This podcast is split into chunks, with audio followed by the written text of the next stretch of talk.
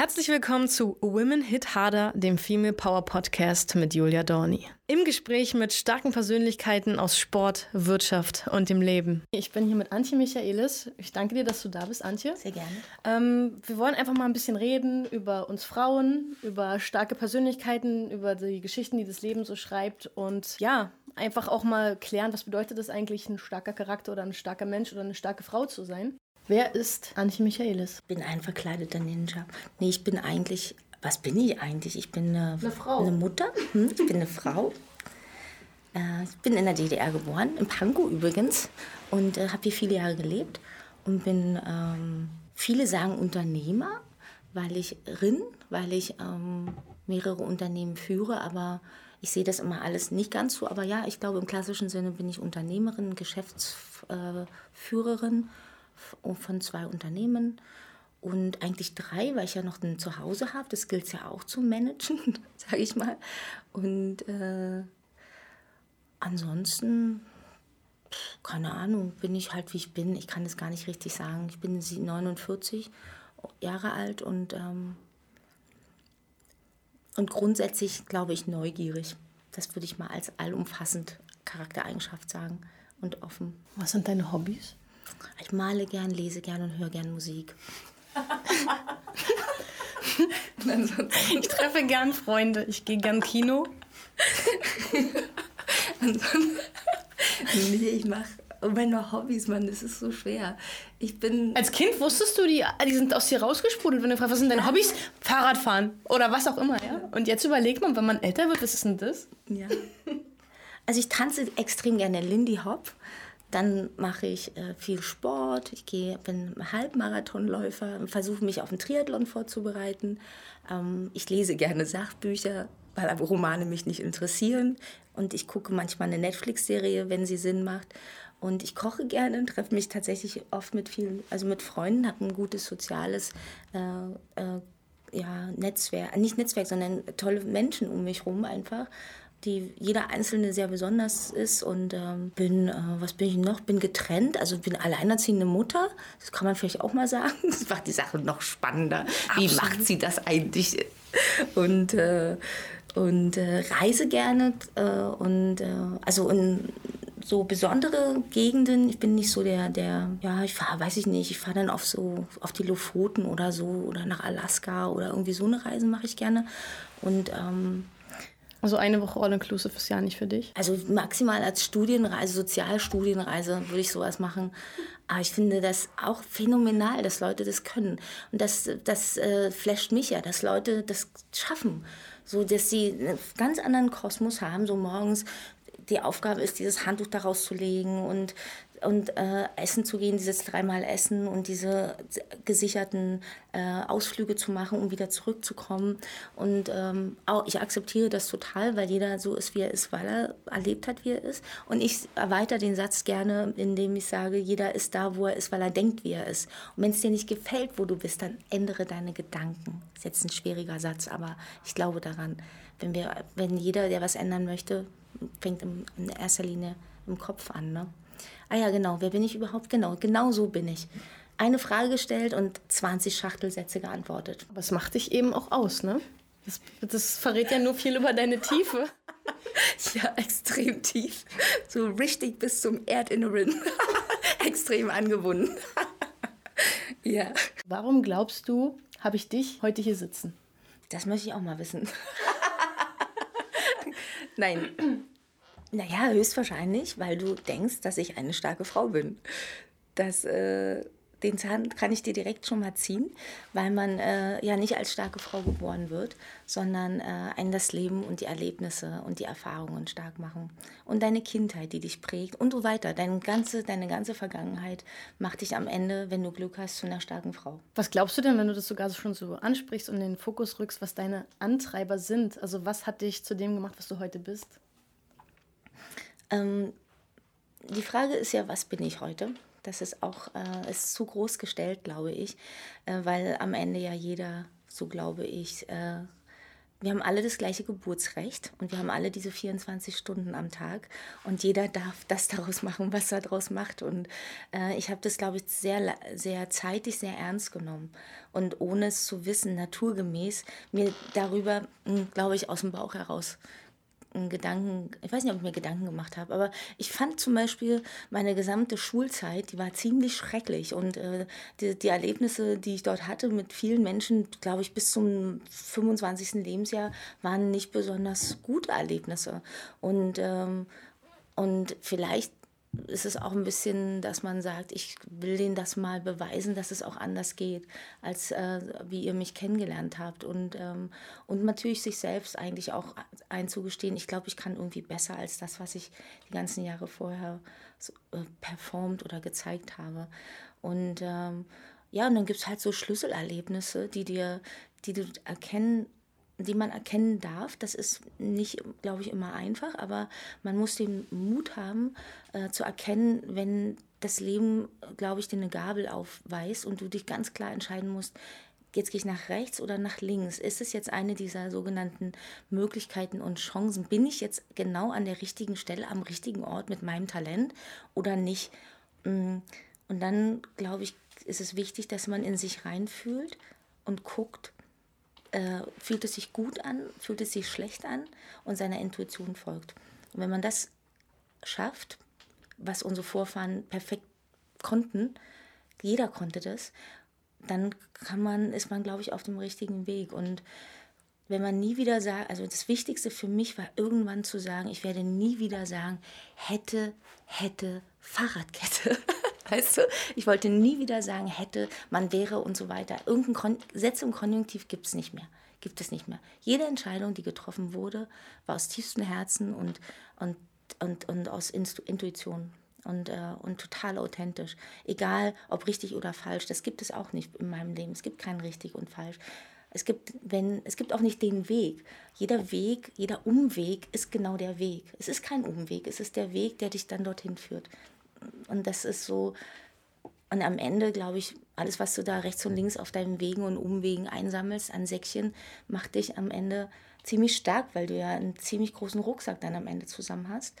Und, ähm, und das wirkt auf andere Menschen vielleicht stark. Ich finde mich, empfinde mich jetzt nicht als Rocky 5 bis 10. Also das kann ich gar nicht sagen. Also, also bin ich nicht. Ich bin äh, mega, mega fragil in, in, in, in mir drin, also ganz sensibel. Und das gilt, galt es auch zu schützen, definitiv. Und deswegen wirkt man vielleicht etwas hm, aufgeklärter, abgeklärter, eloquenter oder wie auch immer.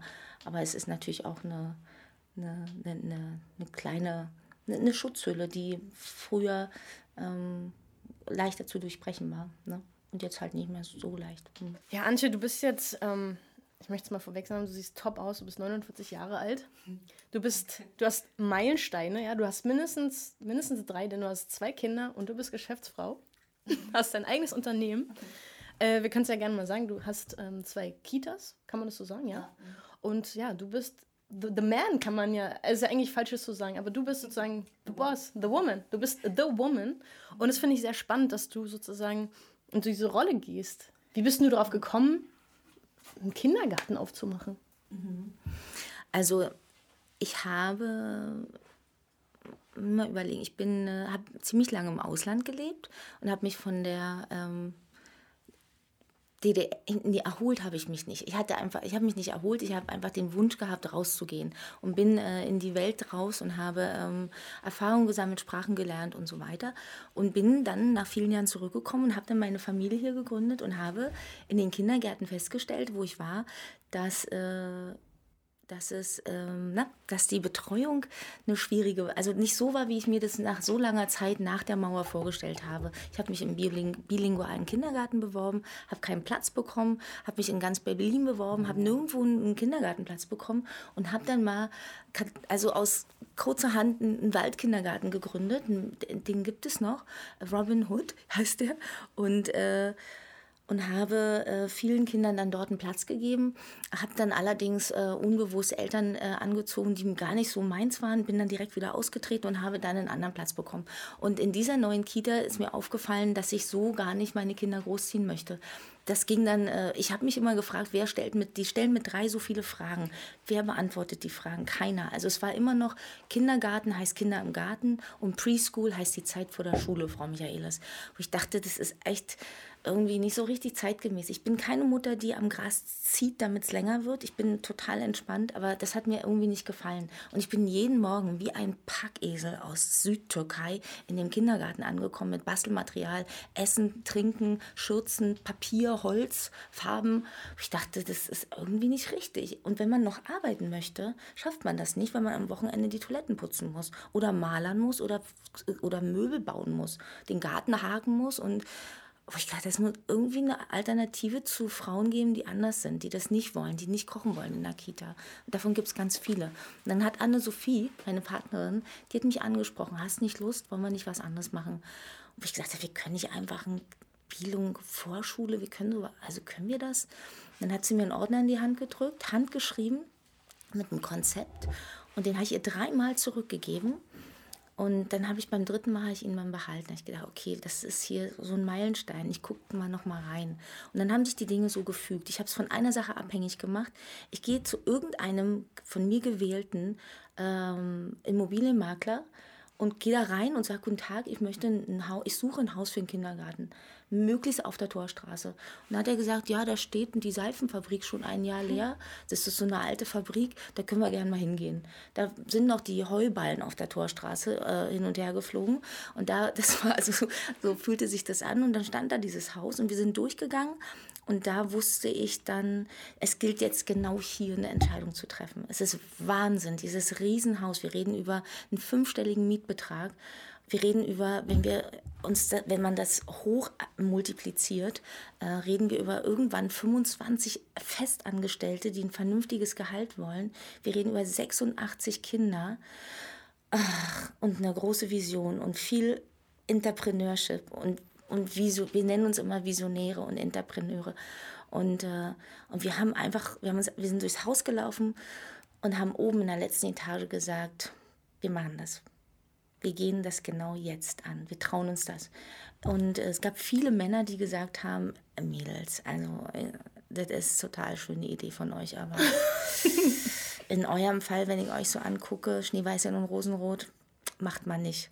Und das war jedes Mal, wenn irgendeiner der Feuerwehrleute oder irgendwelche Businessleute, Banker, äh, Immobilienmakler gesagt haben, ich bin mir nicht so sicher. Das war bei uns, wo ich sagte, vielen Dank für das Nein. Das ist genau mein Ja. Genau das ist mein grünes Licht zum Go. Und das war, und je mehr Nein wir bekommen haben, umso mehr haben wir dafür gebrannt. Und umso, und wir hatten so eine unfassbare Energie, so eine, wir hatten, wir, waren, wir, haben, wir konnten die Leute tatsächlich durch ein leeres Haus führen, und haben danach Verträge abgeschlossen. Wir hatten so eine Vision und wir hatten so eine, so eine Kraft, die Leute in diese nicht eingeräumten Räume äh, durchzuführen, dass sie danach, nachdem man durch ein leeres Haus geht, zu sagen, dass die Leute gesagt haben, das möchten wir wir unterschreiben den Vertrag. Also sind die Leute, die durch das Haus gingen, die Leute, die ihre Kinder zu euch geschickt haben oder die sozusagen auch Sponsoren, weil ihr habt ja einen fünfstelligen Betrag. Achso, das habt ihr einfach selbst generiert? Nee, wir hatten tatsächlich ähm, eine Sponsorin, Dana, Dana Schweiger, hat uns 30.000 Euro damals gegeben, weil es gab noch keine Förderung, was jetzt nicht viel ist. 30.000 hat uns für, also das Haus ist riesengroß. Es hat war der Fußbodenbelag? Ja, das war, wir haben mit einer Etage angefangen und haben, sind organisch gewachsen, genau. Eine Etage, Geld zurückgelegt, zweite Etage, richtig organisch gewachsen. In acht Monaten war das Haus dann gefüllt. Wir haben nicht ganz äh, also Jeopardy gespielt, wir haben uns tatsächlich einen Fragebogen ausgedacht, eine Marktanalyse gemacht und sind mit unseren fünf Kindern, die wir damals alle hatten, die waren ja ganz klein, äh, auf den Spielplätzen ähm, umhergelaufen und haben Familien gefragt äh, mit einem Fragebogen, könntet ihr euch vorstellen, ähm, äh, habt ihr zehn Minuten Zeit, wir wollen euch was vorstellen. Und wir haben danach festgestellt, wir brauchen nur drei Familienfragen, um eine zu erreichen. Wir haben auch Zusatzgelder. Unser Ziel war ganz klar, dass wir mehr Personal brauchen. Keiner bringt mehr Wasser und Essen mit, keiner bringt mehr Windeln mit, keiner mehr Bastelmaterial. Es soll einfach eine Einrichtung werden, wo Frauen arbeiten dürfen. Die, ja, wir, wir nehmen dafür Geld, wir stellen aber auch ein Drittel mehr Personal ein. Wir sind bilingual, die Kinder sind von 1 bis 5 bei uns. Wir haben ein homogenes System, wir arbeiten eigentlich wie eine klassische Vorschule und, ähm, und das mit einem Farbsystem. Also wir haben ein, ein Konzept erarbeitet tatsächlich, äh, was dem Berliner Bildungsprogramm angepasst ist, was, was in Berlin hinterlegt ist und äh, haben dann dieses Haus mit der, also es war natürlich ein, ein Risiko, aber auf der anderen Seite habe ich nie daran gezweifelt, dass wenn man was mit Leidenschaft tut, äh, wird es egal was erfolgreich. Das sage ich meinen Mädels auch immer. Wenn ihr Zirkusdirektor werden möchtet, dann bitte macht es. Wenn ihr der beste Zirkus seid, dann kann euch nichts passieren. Ihr müsst nur Leidenschaft mitbringen. Ja, und dann gab es die Seifenfabrik, also die mhm. B-Smart Academy in der Torstraße, sozusagen der, ja. der Grundstein. Und dann gab es ja kurze Zeit später dann die zweite Einrichtung Villa Heimat in der Teerstraße. Mhm. Ähm, ja, auch meine Brüder waren ja bei euch. und offensichtlich ist aus dem was Gutes geworden. Also danke an euch. Ja, ähm, wir waren ja auch stehen geblieben, dass es sozusagen Vorreiter war und dass es durchaus denkt, es läuft alles gut und ihr habt geführte Kindergärten, ihr macht Eltern glücklich, ihr macht Kinder glücklich. Mhm. Ähm, die sind bei euch hoch gefördert, gefordert. Und könntet du dir vorstellen oder ihr euch vorstellen, dass das sozusagen auch expandiert, dass ihr noch ein Franchise-Konzept draus machen könnt und das sozusagen als Konzept eventuell auch ja, künftigen Interessenten vorlegen würdet? Also grundsätzlich war die Idee da. Aber die politische Situation in Berlin lässt das ganz klar nicht zu. Kann ich das so stehen lassen? weil es eine ganz, ganz andere große Diskussion jetzt wäre, weil äh, politisch sind wir nicht gewollt. Das ist einfach so. Also die aktuelle politische äh, Führung bei uns ist ähm, so, dass wir, dass keine Kindergärten mit Zusatzgeldern erwünscht ist, weil wir automatisch elitär sind. Also da, wo Englisch gesprochen wird und wo Zusatzgelder für Personal genommen wird, ist elitär und das ist gerade von äh, äh, Rot-Rot nicht gewünscht. Und äh, wenn man Türkisch-Deutsch spricht, ist das nicht elitär. Da verstehe ich persönlich nicht den Unterschied. Und Spanisch ist auch nicht mehr elitär, aber ich glaube, Französisch ist dann wieder elitär. Das ist so ein bisschen schwierig. Da komme ich mit den Definitionen von Frau Scheres nicht so richtig zurecht. Frau Scheres ist äh, egal, die macht uns allen das Leben sehr, sehr schwer. Und wir machen ganz klar, wir hatten noch eine Einrichtung in Zehlendorf geplant, aber wir können äh, das in, aktuell so nicht durchsetzen, weil wir die Sicherheit der Kinder und der Eltern nicht mehr äh, gewährleisten können. Weil uns, wurde, uns wird verboten, das Zusatzgeld zu nehmen. Es gibt eine Summe X, die ist einfach gewählt worden von Frau Scheres, 90 Euro. Mit 90 Euro können wir nicht 15, Person, 15 Leute mehr bezahlen. Wir brauchen tatsächlich das Zusatzgeld der Eltern. Und die Eltern wissen das, wenn sie bei uns einen Vertrag unterschreiben, wofür diese Zusatzgelder sind. Die sind einkommensabhängig. Und ähm, wenn die Eltern das... Ähm, also durch diese Transparenz ist unser System geschützt. Aber mit der neuen politischen Regelung 90 Euro nur noch für alle äh, müssen wir tatsächlich 15 Leute entlassen. Und äh, damit würde die B-Smart Academy zumachen müssen. Wir haben einen anderen Weg gefunden. Wir haben einen Förderverein gegründet und jeder darf jetzt freiwillig sein Geld einzahlen. Machen auch alle Eltern freiwillig. Aber das ist extrem aufwendig und der Gedanke, dass man in der Stadt nicht gewollt wird äh, und man immer wieder Prüfungen bis ins letzte, äh, in den letzten Ordner hat, macht die Arbeit überhaupt nicht einfach und es macht auch irgendwann also kein Spaß. Die Frage ist eben auch, warum wir als Hauptstadt eben keine Vielfalt in der Kita-Landschaft haben dürfen. Warum müssen alle Kitas kostenlos und warum wird sich nach unten orientiert? Es gibt ganz viele Menschen, die von außen kommen, aus dem Ausland, die einen ganz anderen Curriculum gewohnt sind.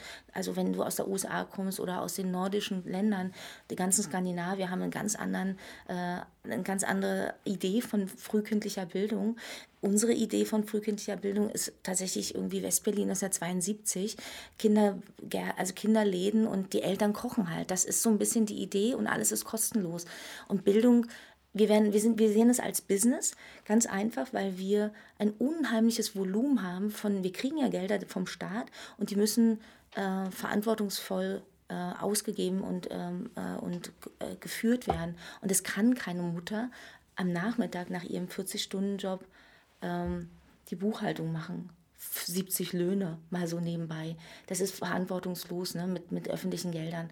Das, da ist äh, bei uns die, die Krux und das, wir haben schwere Verhandlungen. Wir, sind, äh, wir haben ähm, Rechtsstreit, einen großen Rechtsstreit von allen Kitas, die, ähm, die in privater Trägerschaft sind.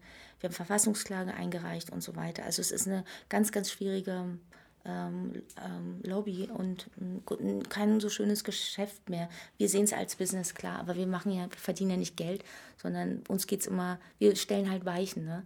Und wenn du in Berlin auf der ganzen Welt einen Adidas-Schuh möchtest, gehst du ja auch nicht zu Deichmann, sondern du gehst halt in deinen Adidas-Laden und gehst dann da nicht rein und sagst, du möchtest einen Deichmann-Schuh, weißt du?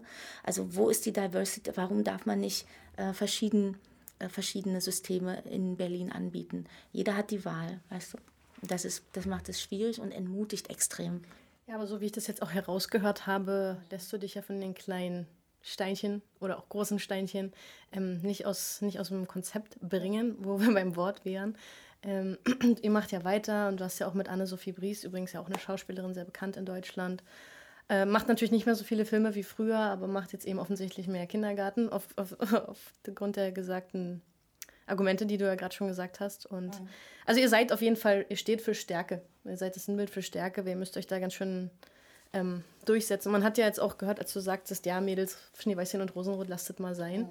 Mhm. Ihr habt den ja eigentlich schon, ja, den imaginären Mittelfinger gezeigt mit dem, was ihr da auf die Beine gestellt habt. Und ganz gleich, dass das dritte Konzept in Zehlendorf nicht funktioniert. Ihr habt ihr auf jeden Fall zwei gut laufende und funktionierende Systeme etabliert, die es ja schon gibt. Ja, jetzt möchte ich noch mal wissen, was ist denn eigentlich dein persönlicher Antrieb? Was motiviert dich jeden Tag? Also unabhängig jetzt vom Kindergarten, aber so für dein Leben. Also wenn man jetzt mal guckt, lässt du dich von deinen Visionen leiten und du sagst ja auch, ich kann es nicht planen, ich, ich versuche jetzt einfach das Beste daraus zu machen. Nee, so sage ich es nicht, weil es immer so... Ähm äh, drückt so ein bisschen runter, als ob wir das hier so machen müssen. Ne? Für mich ist immer mein Leitsatz tatsächlich ist auch meinen Kindern gegenüber, mach die beste Version aus dir. Und das ist eigentlich, was mich antreibt. Ich versuche eigentlich nur zu modifizieren. Also meine Persönlichkeit auch zu modifizieren und immer, äh, immer ähm, vollständiger zu werden. Das ist eigentlich mein Ziel. Mehr nicht. Und alles, was äh, dazu kommt, was mir über den Weg läuft am Tag und an Gedanken. Ich habe eine Sache, ich wache schon morgens mit so im Schnitt 100 Fragen auf. Das ist extrem anstrengend. Und ich habe da so einen Block und so einen Stift neben deinem Bett. Und da werden dann diese Gedanken dann so aufgeschrieben. Manche fallen wieder weg und manche sind, sind einfach, sind wirklich einfach Ideen, weißt du, so. Kannst du uns mal einen kleinen Auszug aus deinem aus den Block, Gedanken? aus dem Gedankengut aus dem Blog, äh, alles, was du niedergeschrieben was, hast. Was da so drin steht, alles, da steht, weiß ich nicht, nächstes Jahr ein, ein Hochbeet anlegen unbedingt, steht da drin. Heute Morgen stand es drauf. also, ja, keine Aurelia Gardening. ja, oder mal äh, eine Bienenzucht auf jeden Fall haben. Ich brauche unbedingt mindestens drei Bienenstöcke. Ich möchte Bienen haben und Honig machen. Keine Ahnung, habe ich als Idee. Oder äh, ich muss noch, ich würde so gerne Arabisch lernen. Ich möchte noch... Ähm, ähm, ich möchte nächstes Jahr mindestens einmal im Monat draußen schlafen und von dort ins Büro gehen. Ich weiß es nicht, wo es herkommt, aber ich muss es machen, damit ich irgendwie dran bin. Oder keine Ahnung, ich muss einen Halbmarathon laufen oder ich muss mindestens zwei Bücher im, im Monat lesen oder ich muss und so weiter. Das ist einfach das ist, äh, ja, sind so viele Sachen. Ich brauche ein Haus dort oder ich muss mir, ich, und so weiter. Das sind Lust, warum sind alle Kontinente enden mit A. Das gilt es tatsächlich nachzuforschen. Weißt du, so, das ist, kann man gar nicht wirklich sagen, woher das herkommt. Die Frage ist, ist das dein eigener innerer Antreiber, Motor oder kommt das von extern, weil wir eben gesellschaftlich dieses Problem haben, dass wir nur dann wirklich wahrgenommen werden, wenn wir auch Hab und Gut haben oder geile Dinge machen? Oder glaubst du, es ist von dir selber wirklich tief aus dir hm. heraus? Ich möchte ein kompromissloses Leben führen. Das wollen wir alle. Aber das ist äh, und, äh, losgelöst von, von Materiellen. Also kompromisslos heißt für mich, dass ich wirklich eine, eine gute Anbindung an mich habe, an meine eigene Persönlichkeit, dass ich wirklich weiß, äh, dass, dass ich es in erster Linie mit mir am besten aushalte. Weißt du, wenn man es mit wenn du das mit dir am besten nicht aushält, dann überprüfe einfach mal deine Gesellschaft. Ja, wenn du es mit dir nicht aushältst, ich meine, wer soll es denn dann mit dir aushalten, ja? Und wenn du dich nicht magst, wer soll, warum sollten andere dich mögen? Und warum, weißt du, und das ist eigentlich der, das Größte, was man, was ich immer versuche, ist wirklich mit mir alleine ganz bewusst mal auszuhalten. Also ich mache wirklich auch einmal im Monat, dass ich alleine mit mir bin und wegfahre, obwohl mir das immer nicht geglaubt wird, aber ich fahre einmal im Monat weg und verbringe Zeit ganz bewusst und nur mit mir. Ich mache viel Me-Time und äh, einmal am Tag gibt es eine, eine, eine, Zeit für mich. Das ist ein kleines Zeitfenster, wo ich nochmal zum Sport gehe oder mich auch irgendwo in irgendein Café setze und ganz bewusst da bin. Also ich mache eigentlich nichts unbewusst. Es ist kann man sagen, oh Gott, die lässt sich nie gehen oder die ist nie irgendwie mal entspannt, aber das ist tatsächlich vielleicht aber doch, ich entspanne dann schon. Ich nehme mir ein Buch und lese, aber es ist alles sehr bewusst, ja. Da sind wir gerade auch beim Stichwort. Ich wollte dich nach deinem Antrieb weiterhin befragen. Und ähm, ich stelle dir jetzt einfach mal eine Frage und du hast die Möglichkeit mit einer Zahl zwischen 1 und 5, ja? Also 1 ist ganz wenig, kaum gar nicht und 5 ist, ja, top max, ja? Mhm. Also, ich fühle mich verantwortlich, dass die Menschen um mich herum sich wohlfühlen. Zehn? das gibt's ja leider nicht. Ich habe direkt zehn verstanden. ich meine trotzdem zehn. ich bin ständig auf Trab. Vier. Es fällt mir schwer, Gefühle zu zeigen. Äh, falsch, fünf. Nee, eins. also eins ist kaum ja nicht und fünf ist sehr. Ist richtig, also kann das. Ich löse meine Probleme selbst. Fünf. Vier. Voll spontan. Erfolge fallen nicht vom Himmel. Ich muss sie hart erarbeiten. Ganz klar zwei. Ganz klar. Die Zähne zusammenbeißen heißt meine Devise. Eins. Ich strenge mich an, um meine Ziele zu erreichen. Eins. Also gar nicht? Kaum? Nein. Was machst du denn dann? Anstrengen? Na, also so mit allem, was du hast, all in. Ich glaube, dass die meisten Dinge nicht so einfach sind, wie viele meinen. Mm -mm. Auch eins. Doch. Führ das bitte mal aus. Du hattest das nämlich, äh, als wir gerade vorhin gesprochen hatten, nochmal gesagt, so, ja, bei dir ist es ja alles anders und ich könnte das jetzt nicht, und, aber du machst es schon. Warum glaubst du, haben Leute, wenn sie mit dir reden oder im Gespräch sind, dieses, die, dieses Gefühl, diese Haltung dir gegenüber, weil du einfach zu krass bist? Ich glaube nicht, dass ich krass bin. Ich glaube, dass ich nur anders mit den Dingen umgehe. Und dass ich anders mit dem, mit dem, mit dem Leben an sich umgehe, was uns gegeben wurde. Ich nehme einfach mein Potenzial, was wir alle haben, sehr ernst und stelle mich grundsätzlich nicht in Frage.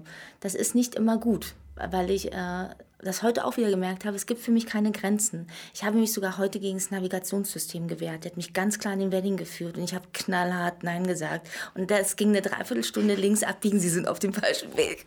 Ich musste ja die Frage sein, ich bin auf dem richtigen Weg. genau.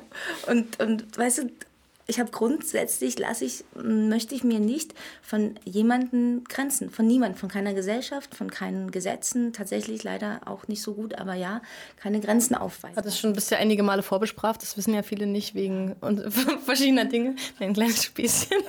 Genau, wir haben heute nur kurz Freigang, ich muss auch gleich wieder rein. nee, aber wir, nee, ich möchte, was, ich habe grundsätzlich was, äh, das stößt total was in mir auf, wenn mir jemand mir erklären möchte, wo meine Grenzen sind. Und das ist tatsächlich bei uns der Schlüssel zum sogenannten Erfolg, dass Ämter, Männer, andere Men jeder, der dich versucht einzuschätzen und dir das nicht zumutet, ist für mich, äh, das kann ich ganz schwer akzeptieren. Also Grenzen sind für mich nicht äh, akzeptabel. Und Leute, die sagen, bei dir und bei dir, die ähm, die befinden sich selber, glaube ich, ich kann das nicht, ist ja oft so, weil ich könnte das gar nicht. Doch du kannst es. Dein Leidensdruck ist offensichtlich nicht groß genug, dass du offen dafür bist. Mach dich frei davon. Mach einfach, mach dich frei, nach oben frei. Wir haben alle die gleichen Möglichkeiten, immer noch. Auch, auch da habe ich große und äh, heftige Diskussionen, weil aber nicht der und auch nicht der, doch auch der jeder hat seinen, seinen, seinen Weg, den, der nach oben führt. Der muss ja nicht immer, weißt du, das fängt ja da an, wo fängt Erfolg an? Was ist überhaupt Erfolg? Ist Erfolg immer gleich Geld haben und äh, materiell sich ausleben dürfen? Das ist ja nicht, für mich nicht Erfolg. Für mich ist Erfolg was ganz anderes. Für mein größter Erfolg ist, dass ich die Zeit habe, ähm, mit den Dingen Zeit zu verbringen und ähm, äh, und ja, natürlich Geld zu verdienen, das ist, aber es ist wirklich sekundär. Aber äh, mit den Dingen, mit meinen eigenen Fähigkeiten, mit meinen eigenen Visionen und meinen Fertigkeiten äh, äh, an mein eigenes Ziel zu kommen, dass ich mit meinen, mit meinen Talenten, die ich habe, die ich mir, die nicht besonders besonders sind, ich kann vielleicht besser organisieren oder kann einen Tisch besser dekorieren oder kann vielleicht eine, eine, Veranstaltung auf dem Punkt organisieren oder oder so hat jeder seine Talente. Aber ich habe vielleicht verstanden, was sind meine Stärken, die gilt es zu stärken und was sind meine Schwächen, die möchte ich schwächer haben. Das habe ich vielleicht verstanden und deswegen gibt es ist es nicht anstrengend und klar, wenn ich eine neue Kita oder irgendwas gründe, ein neues Projekt habe, bin ich mit Leib und Seele und mit voller Leidenschaft zu 100 Prozent bei der Sache. Und die Dinge fügen sich, weil wenn ich, ich glaube immer, wenn ich mich, ähm, wenn man sich mit Dingen befasst, je mehr man sich mit einer Sache befasst, umso mehr ähm, expandiert die Sache, positiv wie negativ ich habe heute einen schlechten Tag, du hast den ganzen Tag den schlechten Tag. Heute ist super mein Tag und plötzlich sind alle nett zu dir. Es ist, genau, es ist eine ganz, ganz kleine Physik, die dahinter steckt. Es ist Energie, finde ich. Wir sind alle miteinander verbunden, das ist meine Theorie. Und, äh, und deswegen, deswegen empfinde ich es als nicht so schwer. Und es ist kein Akt. Alles, was unnatürlich ist, ist am Ende nicht authentisch. Ich habe äh, gerade gestern wieder mich an diesen Spruch erinnert, den habe ich nämlich auch in meinem Profil. Äh, ich bin heute so krass motiviert, ich könnte Bäume ansehen. Ansehen? Ansehen, also ansehen. angucken. Gucken mit die Augen. sehen, ansehen. Ansehen. Und ähm, finde ich so süß, weil eigentlich bin ich ja auch immer motiviert und mache mein Ding und ziehe durch, auch wenn es manchmal gerade nicht so einfach ist.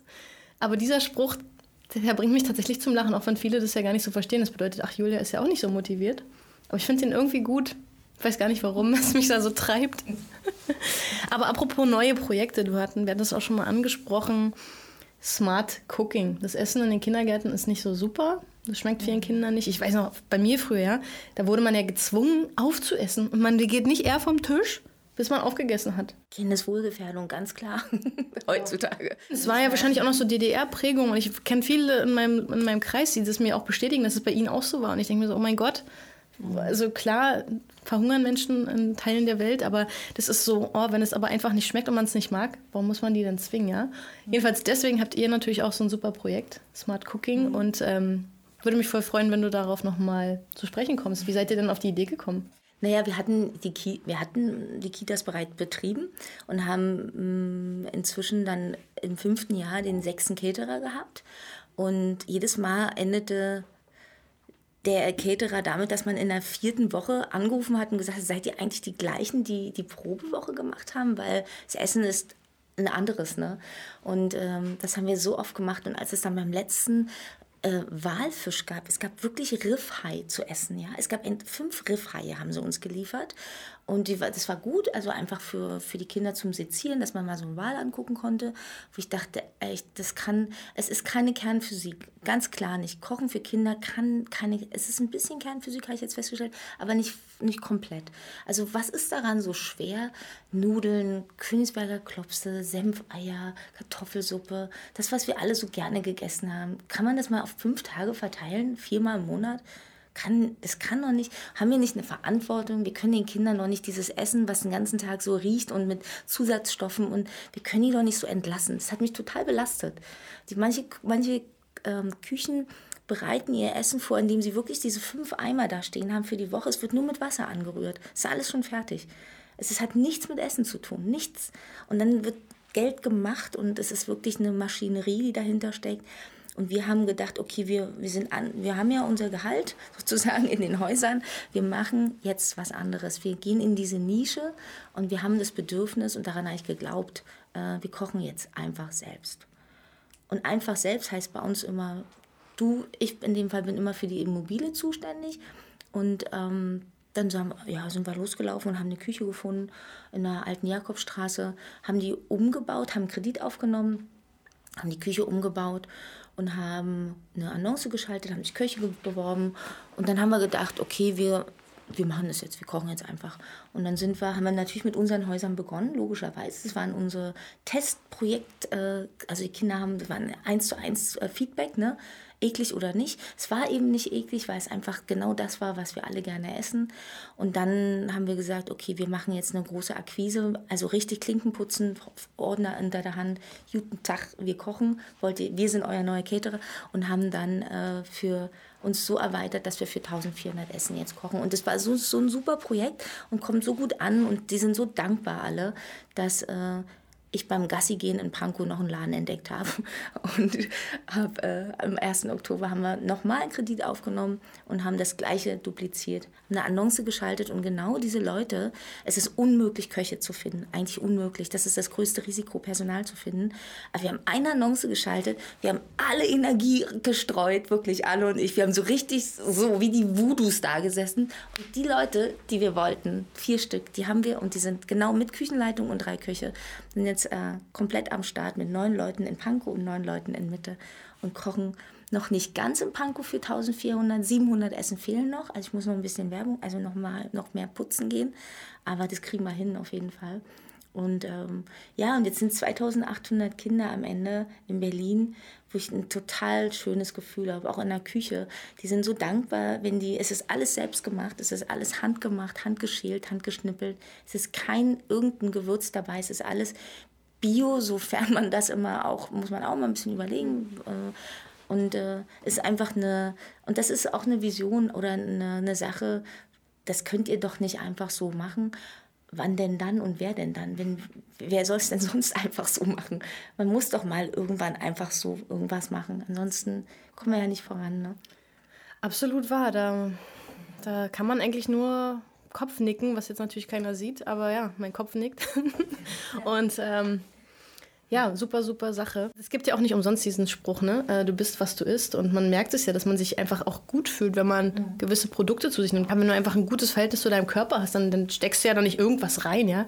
Wer geht denn heute noch zu McDonalds oder zu Burger King? Also, das ist einfach schon, mich einer fragt, dann sage ich so, oh nee, ich esse, trinke maximal einen Kaffee beim McCafé, Dankeschön, ja? Aber das ist halt einfach eine gute Sache. Und ich meine, wir entwickeln uns ja auch dahin, dass unser Bewusstsein offensichtlich sich ja auch ein bisschen verändert. Also vegan, vegetarisch, ähm, Tierschutz, gutes Essen, gute, gute Bedingungen für die Tiere, für die Kinder. Also das ist ein, ja, absolut. Und da musst du halt, ich, ich denke, dass wir da, dass da immer nicht genau hingeguckt wird, weißt du, dass man wirklich vom, es gibt halt nicht so viel Geld vom Staat, die, die Eltern bezahlen halt nur 23 Euro. Jetzt 23 Euro für Mittagessen für einen Monat ist natürlich auch, mm, ich schaffe es zu Hause nicht, mein Kind für 23 Euro im Monat zu ernähren. Ähm, und also ja, wenn ich das entsprechende Essen äh, kaufen würde, höchstwahrscheinlich, aber es ist ja nicht das Ziel.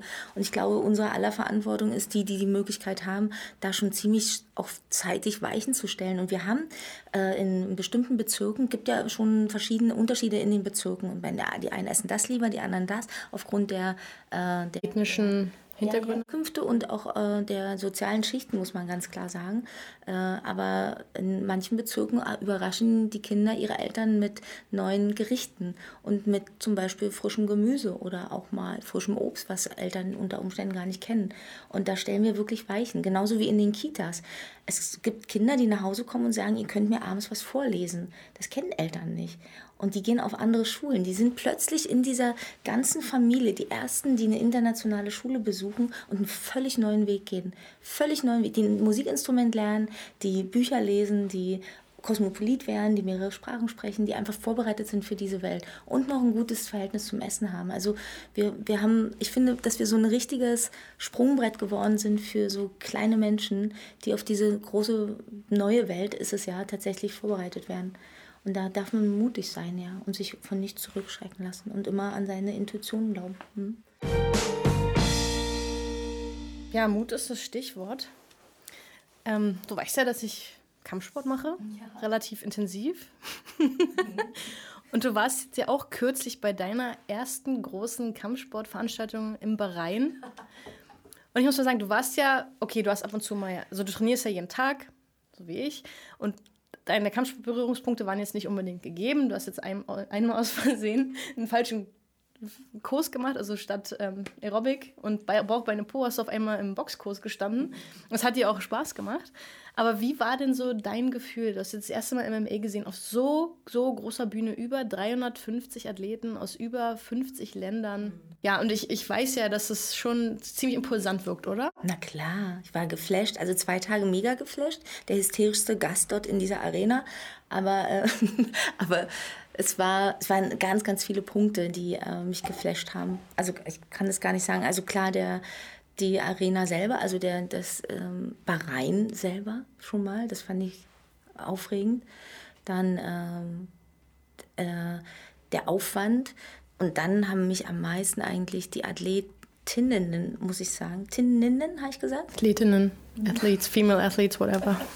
Ähm, die haben mich am meisten fasziniert, einfach mit ihrer, ähm, mit ihrer es ist so zweideutig. Die sind im Kampf extrem konzentriert, fokussiert. Ähm, wenn die dann dort stehen und sich so ganz kurz warm machen, bevor der nächste Gegner reinkommt, es wirkt sehr, sehr maskulin und sehr stark.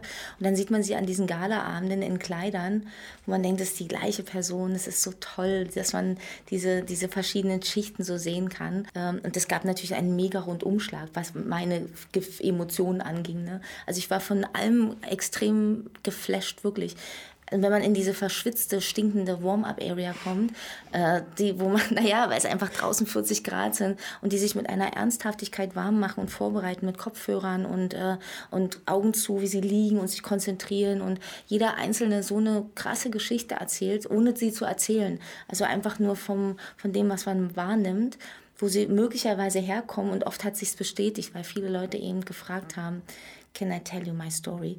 Und ähm, das war irgendwie, oder auch wie sie verbunden werden, wenn die, das ist alles, das waren auch die Leute, die verbinden. Und dass es überhaupt so eine Catwoman gibt, das wusste ich nicht. Und, äh, und so weiter. Ich wusste eigentlich gar nichts von der. Ich habe das noch nie gesehen. Und, ähm, und habe erstmal, ich wusste auch nicht von Mixed Martial Arts, was es überhaupt bedeutet.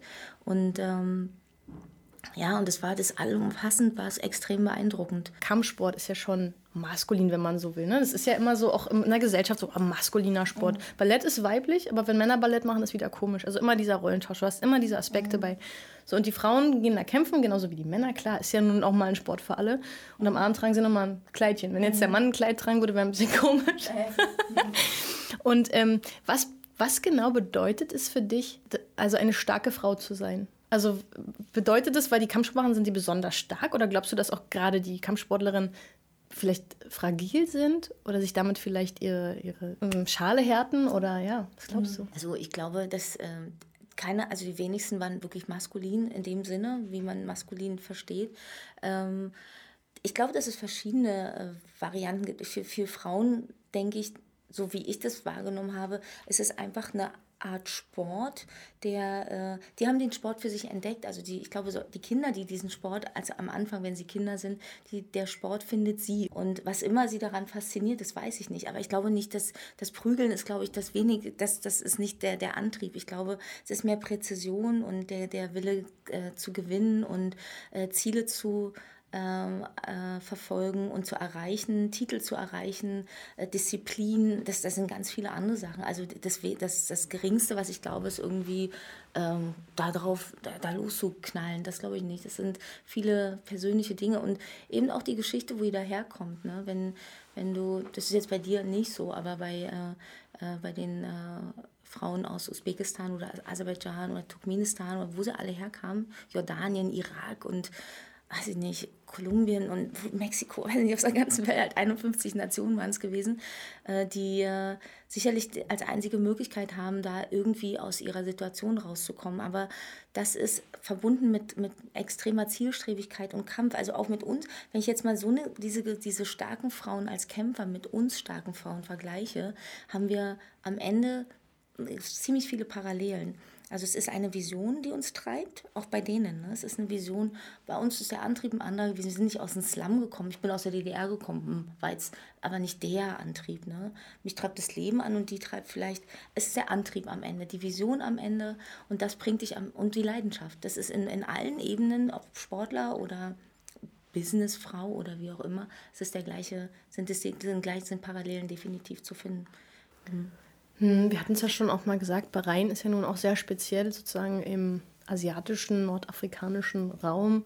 Ähm, sehr männerdominiert von der, ja, aufgrund der sozusagen ethnologischen Geschichte.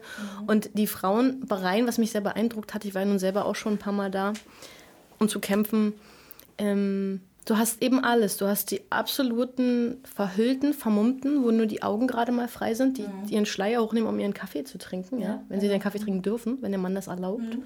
Und du hast die, die einfach frei sind, die auch kämpfen. Es gibt ja auch Bahrain-Frauen. In meiner Gewichtsklasse hat jetzt eine Bahraini-Frau gewonnen, die hat nicht verhüllt gekämpft, ja. Und dann habe ich ja auch, vor zwei Jahren war auch eine Bahraini in meiner Gewichtsklasse, Die war von oben bis unten, was eigentlich nicht erlaubt ist, sozusagen hatte die lange, lange Sachen an. Normalerweise müssen ja die Gelenke freiliegen, es müssen ja die mhm. Kampfrichter sehen. Ne? Und dann, dann durfte die ja auch nicht von einem männlichen Referee angefasst werden. Das ist ja zum Schutz der Kämpfer eigentlich mal etabliert worden, nach den Unified Rules. Und, und bei der durfte das eben nicht passieren, ja. Naja. Und das fand ich schon stark. Und auch die Männer, da gibt es ja auch so und solche. Den kannst du, manchen kannst du die Hand geben und die umarmen und drücken, weil die einfach auch Athleten sind. Das spielst du so die Attitüde.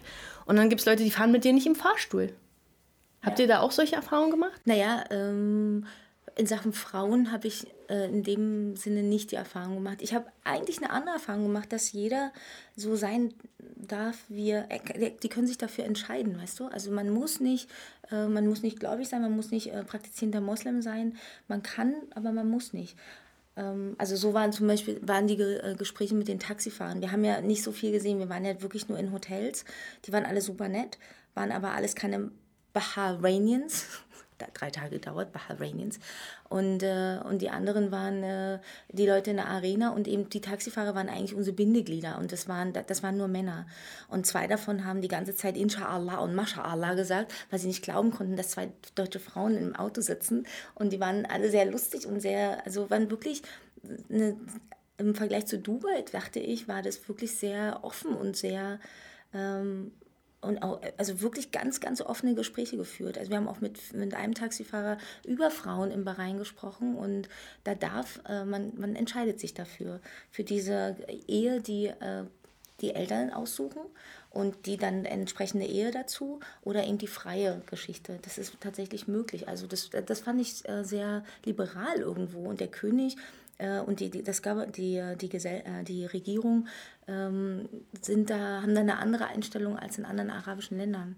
Also es war nicht ganz so, wie ich es erwartet hätte. Wenn du jetzt Deutschland, Bahrain und die Welt vergleichst, mhm. glaubst du, dass wir in Deutschland schon viel erreicht haben zum Thema Frauen, Frauenstärke, Female Empowerment, äh, von mir aus auch Feminismus, den Begriff um ihn mal zu nennen. Glaubst du, dass wir da schon viel geschafft haben? Auf jeden Fall. Aber äh, auf jeden Fall haben wir natürlich mit am meisten, finde ich, geleistet im Vergleich zu allen Ländern der Welt. Also nicht nur Bahrain, sondern im Vergleich zu allen, allen Ländern, die wir äh, hier auf diesem Planeten haben. Aber dennoch glaube ich, dass eine, diese, diese gewonnene Freiheit mit jeder Generation äh, neu verteidigt werden muss, tatsächlich. Also so wie auch Demokratie immer wieder neu äh, gekämpft werden muss in jeder Generation. Also es ist nicht, es ist nichts garantiert. Immer wieder muss man immer wieder neu anfangen. Nicht ganz von vorne, aber man muss immer mal wieder zurückgehen und immer wieder neu dafür aufstehen und kämpfen. Bahrain hat, weißt du, da ist es, finde ich, dass ich war schon erstaunt, als eine Frau neben mir war, die unverhüllt Auto gefahren ist.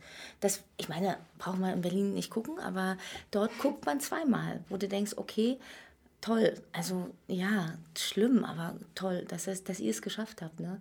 Äh, ich habe auch eine Frau gesehen, also einen transsexuellen Typen, der äh, Taxi gefahren ist, wo ich auch dachte, das ist noch toller, dass du das dass du das hier kannst, also weil ich weiß, dass es hier schwierig ist, weil viele Sachen äh, einfach nicht, der Mensch als solche, solches nicht akzeptiert ist, so wie er ist, wovon ich ein totaler Freund bin. Also ich, äh, ich akzeptiere jeden Menschen so, wie er ist, für das, was er ist und wie er lebt und wie er fühlt. Es ist mir egal, wie jeder ist. Hauptsache, er hat sich sozusagen gefunden. Ne?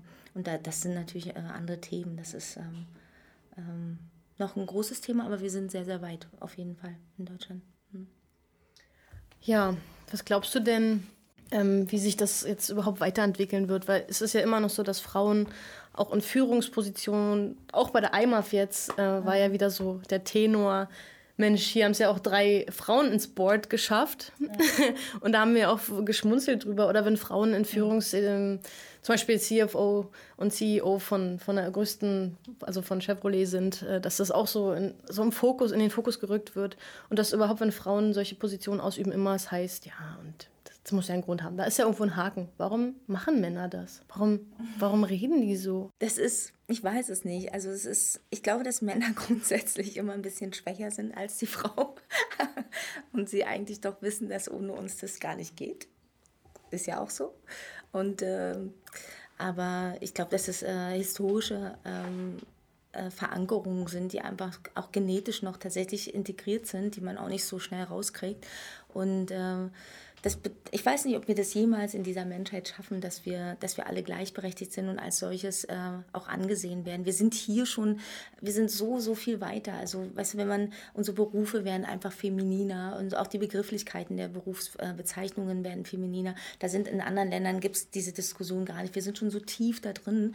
Und äh, warum Männer uns weniger zutrauen, das, das, das lässt sich ich weiß es nicht. Ich glaube, dass wir am Ende belastbarer sind und wir unter Umständen, äh, dass es mit Respekt verwechselt wird, ist wahrscheinlich, äh, weil wir eigentlich ja hinter den Herd gehören und die Kinder äh, zu erziehen haben, aber und eine Bildung und einen hohen Bildungsstand haben dürfen, das passt vielleicht nicht zusammen. Also das weiß ich nicht. Ich habe noch nicht zu viele Männer gefunden, getroffen, die äh, meine Position in Frage stellen. Ich treffe eigentlich eher Männer, die ähm, auf, auf Augenhöhe sind mit mir und sagen, äh, ist toll, was du machst oder auch nicht sagen, ist toll, was du machst, weil ich auch nicht ständig sage, ist toll, dass du den Geschirrspüler ausräumst, weil es ist einfach total normal.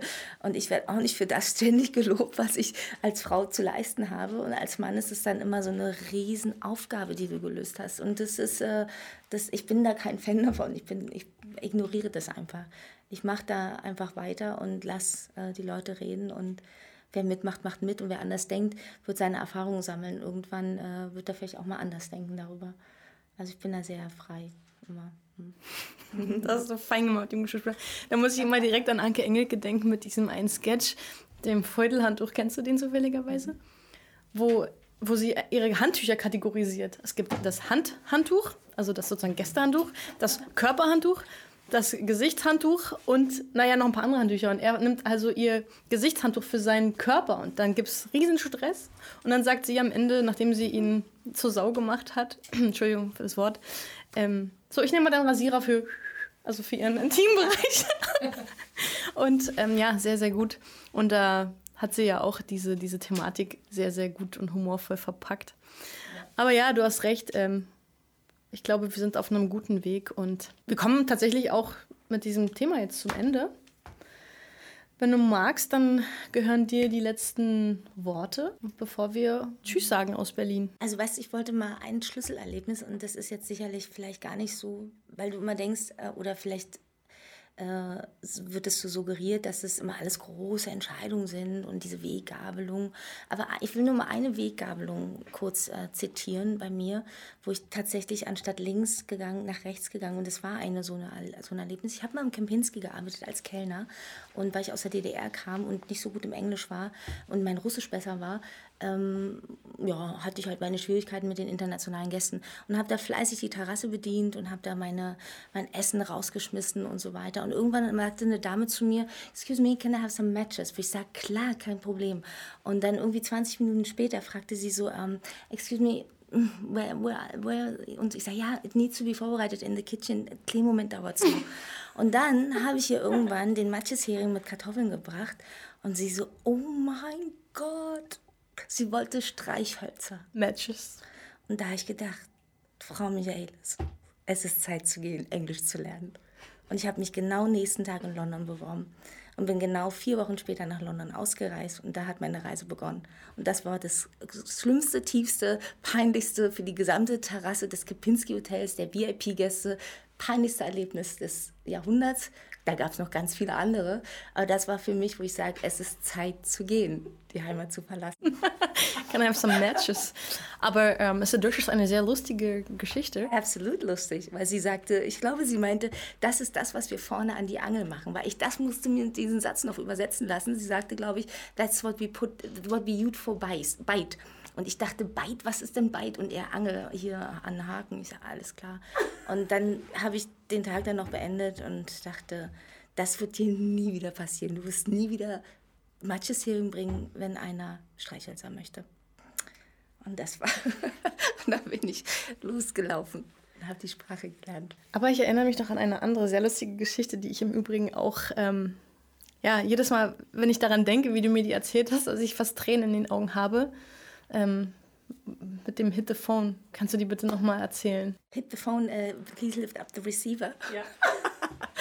Ich bin, äh, habe dann irgendwann in Kanada gearbeitet, in Vancouver und musste immer die Tickets, weil früher noch keine E-Mails gab und so und Internet, musste die Flugtickets immer im Corporate, ich habe in so einem Business-Reisebüro gearbeitet, dann musste ich die immer in, in, in, im Finanzdistrikt direkt verteilen und äh, bin dann irgendwann in die 35. Etage in so einem Hochhaus in Downtown Vancouver äh, gelandet und habe meine Tickets da abgegeben und ich bin immer in der Schweizer Bank, war das glaube ich gewesen da war vorne eine Rezeption und da stand ein Telefon und dann stand darunter, please lift up the receiver.